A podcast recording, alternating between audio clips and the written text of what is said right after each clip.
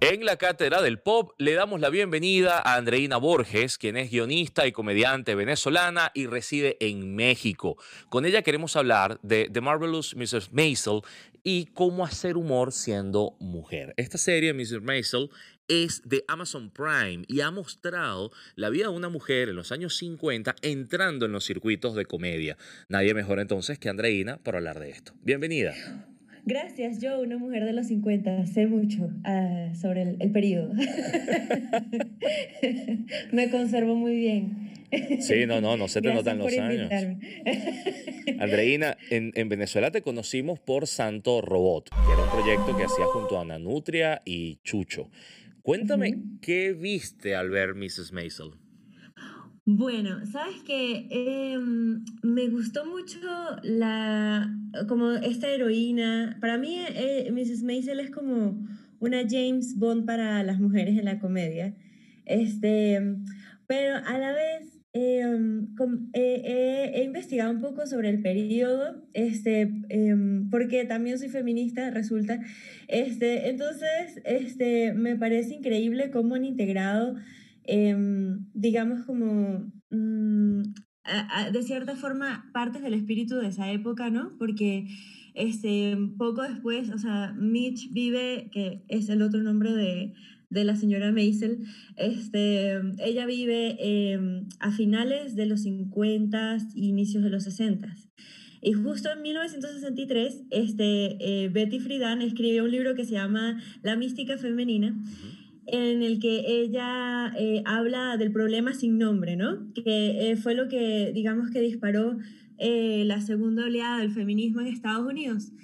Em, y me llama mucho la atención que, que esta superheroína, porque básicamente es una mujer imposible, o sea, es preciosa, es súper cómica, casi nunca le va mal en, en los micrófonos abiertos, digamos, lo, vemos un par de veces que le va mal, pero casi siempre sabe qué decir, cómo decirlo, está vestida preciosa, maquillada preciosa, eh, entonces, este, eso, es una heroína que previo a, a, este libro de Betty Friedan, en el que ella le da un, el nombre a, a la, a la mm, como a, a, esa inconformidad que sentían las amas de casa sí. eh, en la posguerra, porque, digamos, antes, cuando fue la, eh, la Segunda Guerra Mundial, las mujeres, eh, no todas, pero muchas, eh, tomaron parte en la fuerza laboral.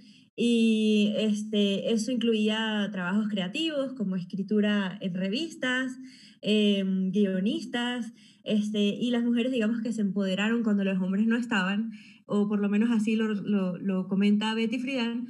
Y después eh, regresaron los hombres y había que repoblar América, empezaron a vender todas estas ideas y digamos que esas mujeres que estaban en editoriales y así de jefas regresaron a, a sus hogares a, a, criar muchachos, a parir y a, eh, se supone, vivir una vida eh, bendecida entre electrodomésticos y todas estas cosas, que lo vemos mucho mejor, por ejemplo, en Mad Men eh, claro. Y entonces eso me, me, llama la atención que pues eso, que esta mujer, antes de, de todo eso, de la, de, del despertar feminista, pues ella eh, recibe una crisis matrimonial como una oportunidad para reinventarse este, y ser ella misma, lo cual me parece que es un modelo que, que sí, que, que todo, o sea, me hubiese gustado tener. Yo tuve a Tina Fey, claro. yo tuve a otras mujeres empoderadísimas y muy importantes para la industria de la comedia, este, que me inspiraron mucho. Y bueno, eh, en ese contexto yo creo que, eh, no sé, veo mucho, muchos tonos de la creadora de esta comedia que se llama Amy Sherman Paladino. Este, ella también es la de Gilmore Girls. Sí. Y, este, um, y pues eso, siento, eh, como poniéndome un poco crítica, este, que a veces se le hace muy fácil a la señora Maisel. o sea, sí hay, sí, hay, sí hay conflictos, si hay conflictos, no voy a decir que no. Se le va el marido, este, eh, pues ella pasa a tener un estatus muy acomodado, este, a tener problemas económicos y así, pero la realidad es que esa no es, el, o sea, no es tan fácil. Eh, eh, hacer una carrera en la comedia no, no es tan fácil eh, ni tan glamoroso. Eh, y aunque, aunque la serie intenta representar el lado menos glamoroso de la comedia, igual sigue siendo muy, muy romantizado. Que Claro. igual, hablando con Gisela Cosa, que es una que le encanta Mrs. Maisel, Miss Andreina, em, la, la ficción no le debe nada a la realidad. Y yo dije, bueno, no puedo discutir eso pero como mujer de la comedia, a veces digo, hmm, esto es sospechoso, ¿por qué se le hace tan fácil? ¿Y por qué no la acosan más? ¿Y, Claro. por, qué? ¿Y por qué? ¿Y por qué? ¿Y por qué? Entonces, bueno, concluí que ella es, representa una, una figura a lo James Bond que las mujeres de pronto necesitábamos, una figura glamorosa que siempre mata, que salta de un puente y cae de pie, este, y no tiene nada de malo, es una fantasía bella. Em, pero la realidad eh, en la comedia pues es otra. Claro, pero lo, lo mismo ocurre con series de médicos que no se parecen a la realidad o las series sobre periodistas como The Newsroom que súper romantizan lo que ocurre y tú dices, bueno, el mundo no es así, pero te hacen falta estos, No. estos arquetipos, ¿no? Estos personajes grandes. Y Ma- Maisel arranca con su discurso de bodas, muy Sí. simpático, para luego mostrarte que en realidad pues su rol de cuidadora de niños pues no está tan desarrollado, se lo deja a los padres y hace otras cosas, pero además termina en un bar, en un bar con un micrófono abierto, hablando, enfrentándose a la policía, o sea, hay toda una cantidad de, de- de mitos que ella tiene que, que derribar. ¿Cuáles crees tú que quedan pendientes? Porque te dicen que en los 50 pasó, pero ¿qué está pasando en los 20 de este siglo? Eh, uh, bueno, yo creo que estamos, o sea, bueno, Ali Wong es una mujer que a mí me parece que es un bulldozer de, de esos estereotipos, tanto raciales como de género. Em, y, y creo que estamos en una época en la que de pronto, ah, de pronto lo que hace, termina de la pieza que falta es eh, incluir el discurso eh, dentro de la acción. Es, no sé, es lo que primero se me ocurre. Sí.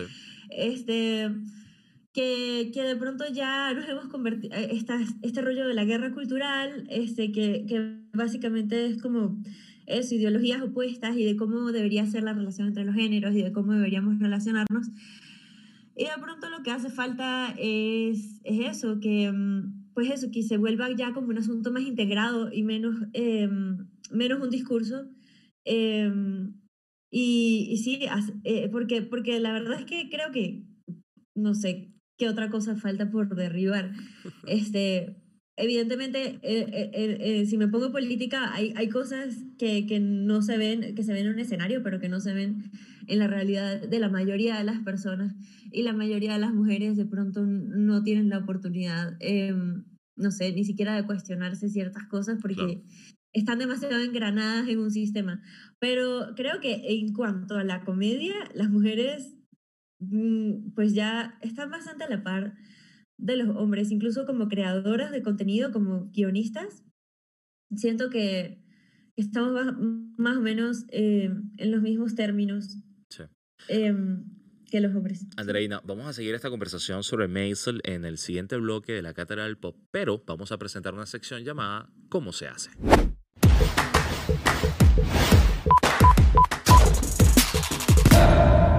Esto en la Cátedra del Pop es cómo se hace y hoy, por supuesto, es también Andreina Borges quien nos va a responder estas preguntas, porque Andreina es guionista. Andreina, ¿ser guionista se estudia? Hay gente que lo estudia, pero eh, la mayoría de los guionistas que he conocido no vienen de estudiar. Eh, no son guionistas, son o comunicadores sociales, o comediantes, o sí, la mayoría, o dramaturgos. Ok. Que, eh, que pero, pero yo particularmente no estudié guion. Em, yo siempre sabía contar historias. Parece que es algo de mi familia. eh, y, y la verdad es que estoy escribiendo o intentando escribir borradores de guiones desde que soy muy pequeñita. Este, entonces, desde, los, desde segundo grado escribí mi primer guion. Entonces, yo creo que es más un tema de llamado vocacional que de, de estudios. Andreina, ¿dónde se empieza a trabajar en esto?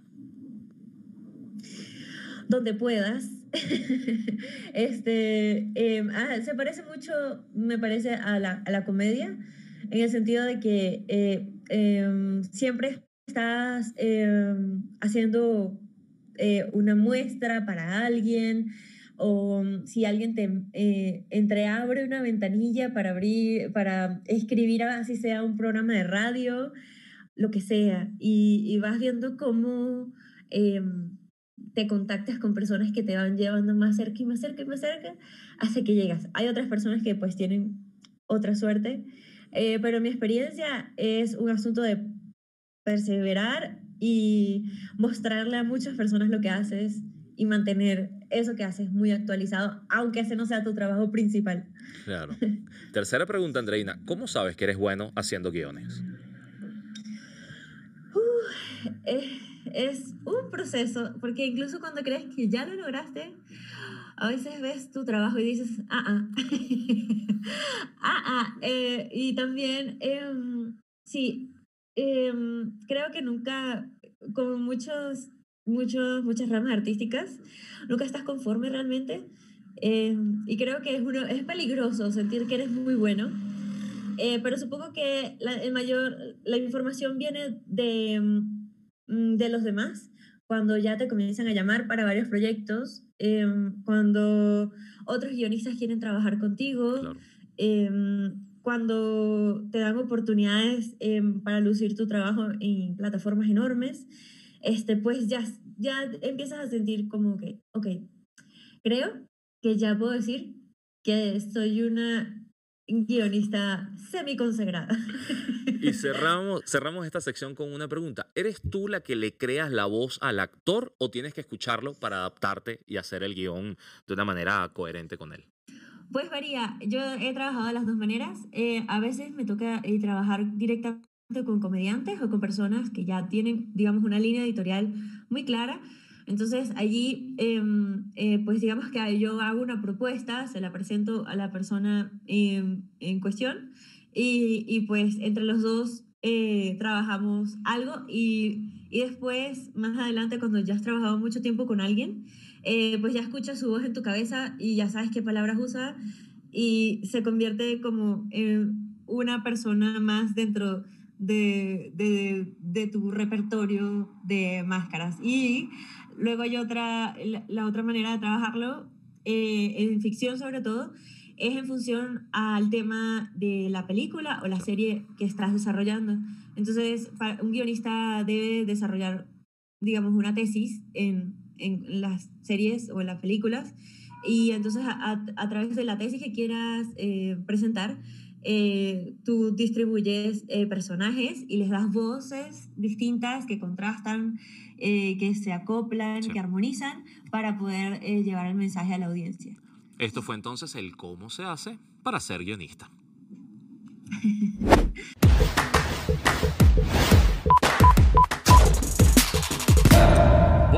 la Cátedra del Pop, seguimos con Andreina Borges, quien es guionista y comediante venezolana, reside en México y vimos esta serie llamada La maravillosa señora Maisel y vimos porque está en Amazon Prime.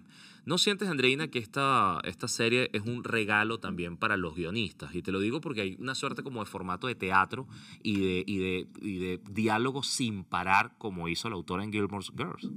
Sí, em, pues sí, es, es un regalo em, y a la vez es un, mm, digamos, es un trabajo de una guionista muy de su generación.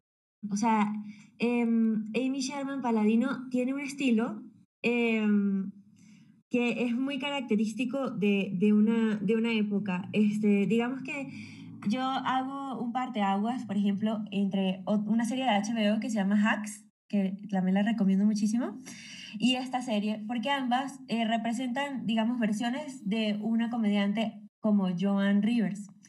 Eh, Joan Rivers comenzó su carrera en los 50 como la señora Maisel, em, fue aupada por Lenny Bruce como la señora Maisel, este, em, pero en, en, este retrato que vemos de la señora Maisel, em, que hace Amy Sherman Paladino, pues eh, digamos que parece que es una mujer imparable, que eso es una característica eh, de, de, su escritura y es una mujer que siempre sabe qué decir, es muy ingeniosa, eh, y los diálogos son increíbles, son como unas metralletas todos.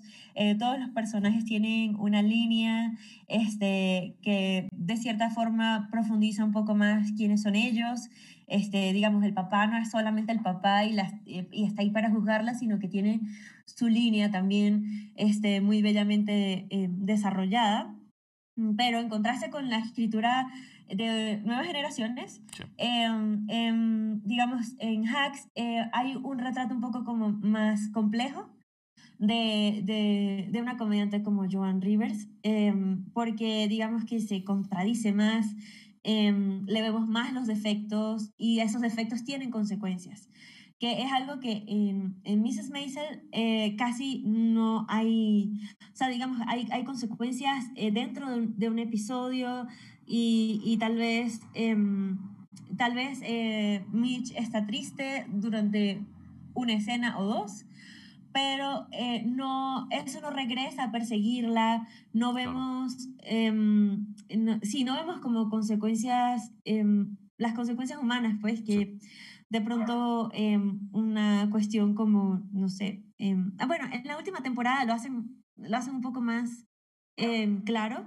que no quiero dar spoilers, pero en la última temporada ella hay una oportunidad de trabajo gigante y pues algo y frustra esa, esa oportunidad de trabajo y pues tiene un colapso nervioso y tal y qué sé yo, pero muy pronto ella como que se vuelve a levantar y, y está en este lugar que, que, al principio como que no la recibe, pero ella se mantiene optimista e inquebrantable y persevera. En cambio, en Hacks vemos como eh, los, el downside, la, la, parte, eh, como, como esa montaña rusa este, de pronto es, es más complicada em, y, y, tienes que salir al escenario em, con, con, unas dudas distintas. Em, entonces sí, me parece que Amy Sherman Paladino ha hecho un trabajo gigante en la televisión.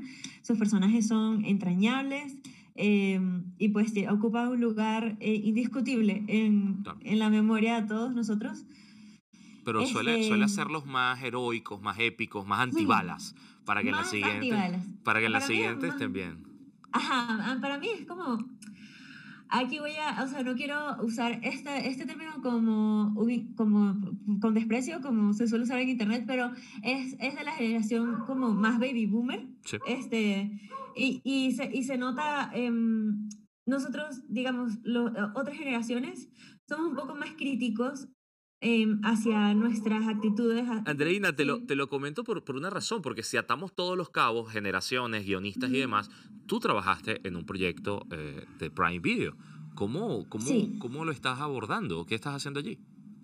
Pues eh, allí soy em, parte del staff de, de escritores em, y como parte del staff de escritores eh, tengo la oportunidad de plantear temas que son importantes para mí eh, sí siento que hay, hay em, líneas narrativas en las que, eh, que están impregnadas más de, de, mi propia experiencia, pero al final del día, em, pues eso, yo soy una pieza del staff y respondo a una línea editorial em, tanto de, del showrunner y del head writer como de, mm, de la editorial de, de, Amazon como de los creadores. Entonces digamos que estoy como que sirviendo, soy, soy medio un soldado, este, aunque puedo eh, plantear mis propias movidas y, y eh, aportar mi estilo, este, em, digamos que, que, mi voz está entrelazada entre, y entremezclada entre muchos otros elementos,